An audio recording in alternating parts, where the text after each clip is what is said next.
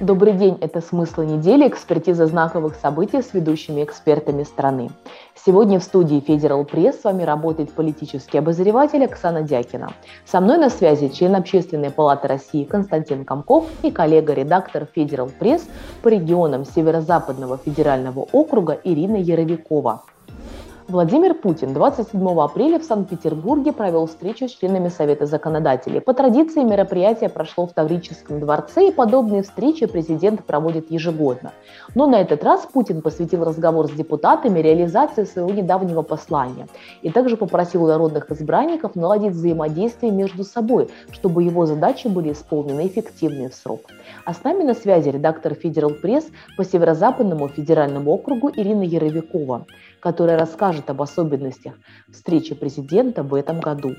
Ирина, мы видели, что на этой неделе президент России э, провел встречу на заседании Совета законодателей а на твой взгляд, в чем была особенность этой встречи в этом году? Да, президент провел в Петербурге два дня, это 27 и 28 апреля, и 27 апреля он как раз принял участие в заседании Совета законодателей. Стоит отметить, что это такая традиционная история, он э, ежегодно э, участвует в этом мероприятии, например, это было и в 2019 году, и в 2018 году, когда Александр Беглов еще не был губернатором Петербурга. И, э, собственно, он продолжил традицию и в 2021 году. А, чем запомнилась а, эта встреча? Наверное, тем, что кроме обсуждения послания, а, которое состоялось чуть ранее, президент дал некое напутствие самим депутатам, самим законодателям. Например, он призвал их быть более, скажем так, лояльными в предвыборной кампании, уважать оппонентов, соблюдать э, честную конкурентную борьбу и э, избегать популизма. Наверное, это было сделано не просто так. А, президент как раз сделал отступление и напомнил про 1990-е годы, когда популизм, собственно, захлестывал вообще предвыборные кампании, и ни к чему хорошему это не привело. Но а, также хочется отметить, что на самом деле жители Петербурга не все были рады визиту президента, потому что в этот день, 27 апреля, город встал в пробках. И что самое обидное и печальное, об этих э, пробках, о перекрытиях нигде не предупреждали. То есть, например, если э, на митинге 21 э, апреля несанкционированном и на январских мероприятиях люди прекрасно понимали, что их ждет в центре города, когда были сделаны отметки в Яндекс-карте о перекрытиях улиц, когда было известно о закрытии движения, то 27 э, апреля таких предупреждений не было. Люди, которые ехали в центр города, они уже на месте понимали, что город закрыт, что проехать невозможно, им приходилось просто разворачиваться, а, бросать все свои дела и возвращаться, не доехав до места назначения. Э, если говорить про само послание э, президента, то, не знаю, ожидалось, вот, что на этой встрече с законодателями будут, возможно, какие-то фишки, какие-то инициативы, какие-то такие, возможно, яркие события, ну, я не знаю, может быть, допустим, президент э, каким-то образом мог выделить потенциальных кандидатов в Государственной Думы от Санкт-Петербурга. Вот что-то такое было, что можно было бы назвать эту встречу особенной. Ну, нет, на самом деле нет. Я думаю, что здесь было все предсказуемо. Главная задача это было а, сообщить депутатам а, о том, что а, им предстоит далее вести работу, неважно в каком составе на самом деле эта работа продолжится после сентября. В Петербурге, в общем, власти готовы к тому, чтобы вовремя и в срок выполнить президентское послание? А вот здесь как раз а, довольно-таки а, интрига а, существенная есть. Дело в том, что уже принято решение, решение о том, что спикер Петербургского законодательного собрания Вячеслав Макаров будет баллотироваться в Госдуму. Он подал документы на праймерис для участия в выборах в Госдуму, и пока нет понимания абсолютно никакого, кто же возглавит парламент Петербурга. Политологи делают какие-то свои прогнозы, ставки, но они настолько разносторонние и разнообразные, разные, вплоть до того, что один из политологов высказал мнение, что даже, возможно, не единорос возглавит петербургский парламент. Хотя мы прекрасно понимаем, что это практически невозможно. Поэтому в каком составе э, будет э, выполнять наказы президента петербургский парламент, сейчас не понимает никто. А, но все э, сходятся в том, что его обновление произойдет практически на 50%.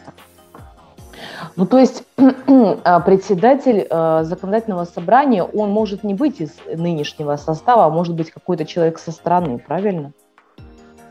А, здесь тоже нет понимания. А, ну, я думаю, что лично мое мнение, что эта вероятность очень низкая. Скорее всего, это будет все-таки некий последователь предыдущего председателя Вячеслава Макарова, либо человек уже давно известный, правительству Петербурга. Но, а, опять-таки, может быть все что угодно, потому что до 50% ждут обновления состава парламента Петербурга. Другая тема недели. Во вторник вице-премьер России Марат Хуснулин выступил с неожиданным заявлением. Он не исключил возможности объединения российских регионов и создания агломераций. Вот почему они должны жить хуже. У одних есть нефтяные доходы, у других нет. А для нас это что, жители другой страны, сказал Хуснулин. При этом он отметил, что это его личная позиция, а не мнение как представителя правительства. Я считаю, что нам 85 регионов не нужно. Это вот первое, с чего надо начать. Вот я еврейским автономным округом, область, это округом не хочу заниматься. Ну, не хочу с точки зрения трудозатрат. Его надо соединить либо к Хабаровскому краю, либо кого-то, и пусть губернатор и занимается. Ими надо заниматься. Или курганом. Но почему курганцы должны жить хуже тюменцев, а живут они 190 километров друг от друга? Вот почему они должны жить хуже? У одних есть нефтяные доходы, у других нет. У нас что, это жители другой страны?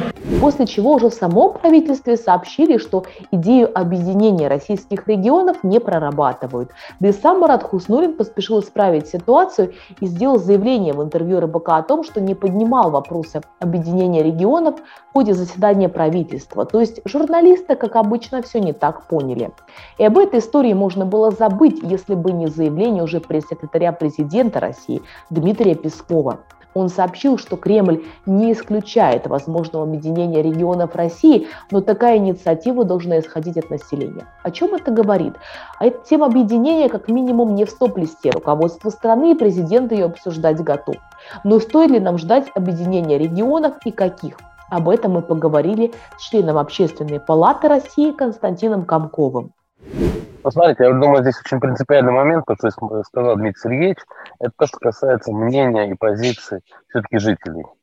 Потому что понятно, что здесь есть, например, может быть, регионы, которые исторически сложились, и, может быть, объединение, ну, скажем так, это утрата самобытности, потому что есть регионы с ярко выраженной там, своей повесткой и уже давно сложившиеся, может быть, и такие многочисленные с точки зрения экономики, как раз, наверное, может быть, которые могли бы объединиться, но это было противоречило бы, может быть, настроению, может быть, противоречило мнению, поэтому я думаю, что общественное мнение в первую очередь здесь должно играть ключевую роль, общественное мнение, а потом уже экономические предпосылки, может быть, там, экономическая целесообразность и прочее. Это первый момент. Второй момент, что мы сейчас должны прежде всего, может быть, обозначить эту проблему не на уровне э, регионов российских, а в первую очередь, может быть, навести порядок в муниципалитетах, почему? Потому что, например, там есть регионы, где, условно говоря, э, сельсовет, а это огромная управленческие структуры, потому что это ну, руководитель сельсовета, и это в основном дотационные субъекты. Второй момент – это все-таки мнение, общественное мнение субъектов, объединяемых субъектов. Ну, мы видим, вы сами привели пример Архангельска и э, АО, и там как бы момент Конечно, здесь есть обсуждение, и опыт пока, наверное, еще, может быть, не готовы к этому. И третий момент, вы даже четко понимаете, ну, мы, как бы, э, население субъектов, какие плюсы это выходит. То есть, условно говоря, там, то есть экономия или там плюсовые моменты должны быть посчитаны, должны быть понятны, ну и, соответственно, общественно одобряемы. Поэтому вот э, такие моменты, я думаю, что мы к этому придем, но это не повестка завтрашнего дня. Тем временем на северо-западе страны уже вовсю обсуждают агломерацию Санкт-Петербурга и Ленинградской области. Вот что по поводу возможного объединения нам рассказала редактор Федерал Пресс по северо-западному федеральному округу Ирина Яровикова. Давайте посмотрим. Макарова называют таким влиятельным лоббистом, помимо того, что он был спикер ЗАГС Собрания – можем ли мы ожидать, что он теперь будет такие ну, лоббировать интересы, возможно, Петербурга, либо каких-то финансово-промышленных групп в Государственной Думе? То есть для чего его туда вообще тянут? На самом деле уже перед ним поставили очень четкую задачу, и все уже предельно прозрачно и понятно. А, есть а, задача продвигать интересы не только отдельно взятого города Петербурга, а агломерации Петербурга и Ленинградской области. И эту задачу поддерживают в том числе на федеральном уровне. Да. А, об этой задаче уже многократно говорили оба губернатора, и Александр Беглов, и Александр Дрозденко. Более того, уже сам Макаров проговаривал, что одна из его задач – это именно именно продвигать интересы агломерации. И вот сейчас даже речь идет о том, что будет создана некая коалиция в Государственной Думе, в которой войдут несколько депутатов а, нового созыва. Но в этой связи неизбежно возникает вопрос, как ты думаешь, это является таким шагом к объединению, в конце концов, Петербурга и Ленинградской области, либо об этом пока речи вообще не идет, и речь идет только о каких-то совместных возможно, инвестиционных проектах, там, бюджете и так далее. Да, Оксан, а, я думаю, что в ближайшем будущем юридическое объединение Ленинградской области не будет. Наоборот, сейчас идет а, абсолютно обратный процесс. Буквально недавно, вот в апреле в этом месяце была назначена юридическая столица Ленинградской области. А, как мы понимаем, Ленинградская область уже очень давно жила без официальной столицы. Ей, назначен, ей была назначена Гатчина. Поэтому а, здесь, напротив, идут обратные процессы юридического разделения. И третья тема недели. Прием заявок на предварительное голосование «Единой России» должен был завершиться уже 29 апреля, то есть на этой неделе. Но неожиданно его продлили до 14 мая.